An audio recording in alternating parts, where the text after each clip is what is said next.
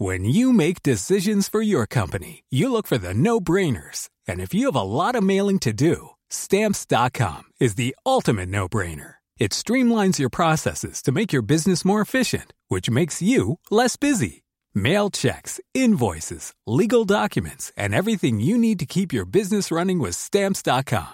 Seamlessly connect with every major marketplace and shopping cart. Schedule package pickups and see your cheapest and fastest shipping options from different carriers with rates up to 89% off USPS and UPS rates. And with the stamps.com mobile app, you can take care of mailing and shipping wherever you are. Make the same no-brainer decision as over 1 million other businesses with stamps.com. Sign up with code program for a 4-week trial plus free postage and a free digital scale. No long-term commitments or contracts. That's stamps.com.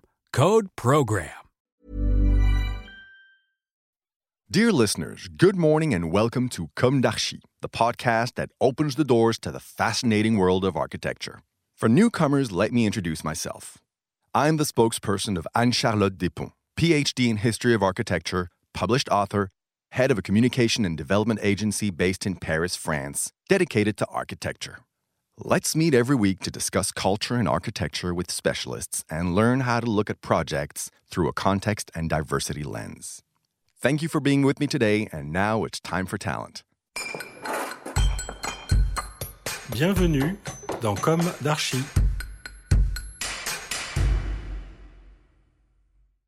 Dear listeners, delighted to meet you again today on the theme of the beautiful Cigüe Agency's Material Library. From the materials to the Cigüe Library, there is a whole story told by Alphonse Sarthout, one of the founders and director of the agency. For Com d'Archi and Anne-Charlotte Depont, for Cigüe and Alphonse Sarthout, this is Esther. Let me tell you a story now. About Cigüe's Material Library.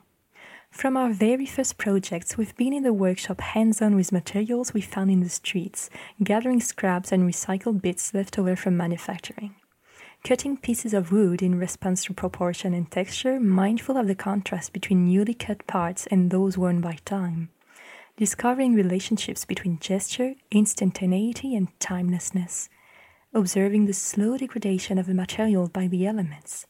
The work is fed by your travels, chance discoveries, visits, and encounters. The first material we handled, which we hadn't specified nor produced, was a length of wood from the Hainaut quarries in Belgium. Referred to as a mortier, it's the equivalent of a cutting board for big stones. The wood itself speaks about the cut, the laborious gesture endlessly repeated. The texture of the board is worn down by the steel blade, soaked by water and stone dust, then dried to a breaking point, discarded. It's the story of the entire site in a single piece of wood, a sample of history. The board evoked an unrealized landscape, a model for a fictional urban master plan, a potential cladding for furniture, a wall covering.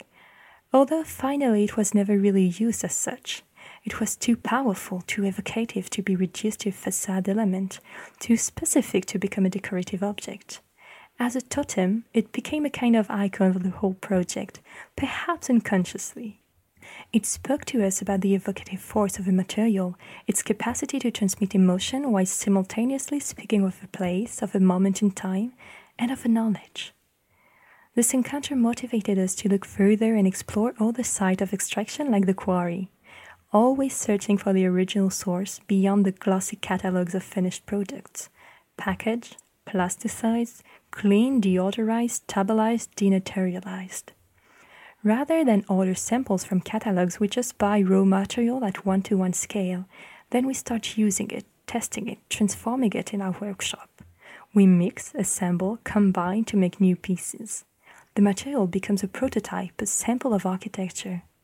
This manipulation of material is our daily ritual, our fuel to generate new possibilities. We live in close contact with it. We have it in front of us, close at hand at all times. It is a living organism that grows with us a little more each week.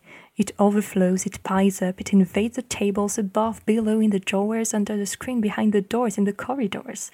We try to reduce, organize, dematerialize, tidy up, and purge, but the material always returns and grows tirelessly.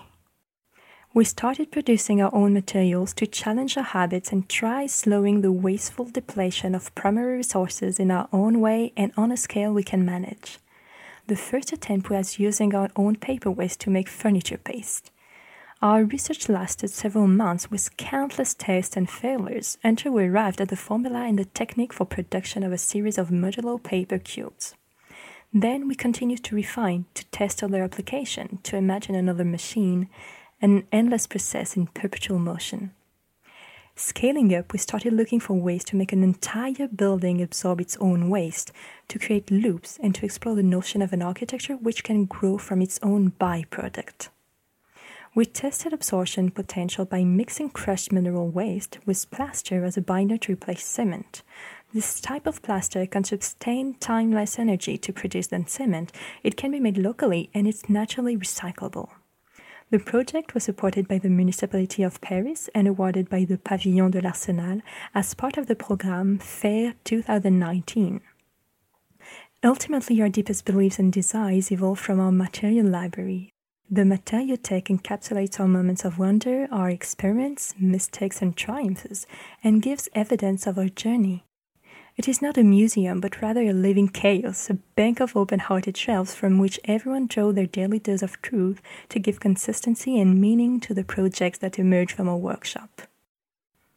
Well, we hope that you enjoyed this beautiful material. Take care of yourself and let us meet next week for our English rendezvous.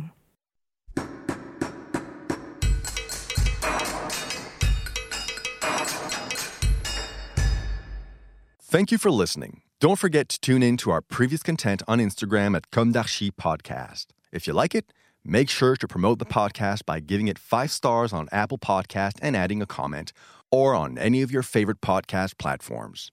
And don't forget to subscribe and listen to all of our episodes for free. See you soon, and until then, take care of yourself.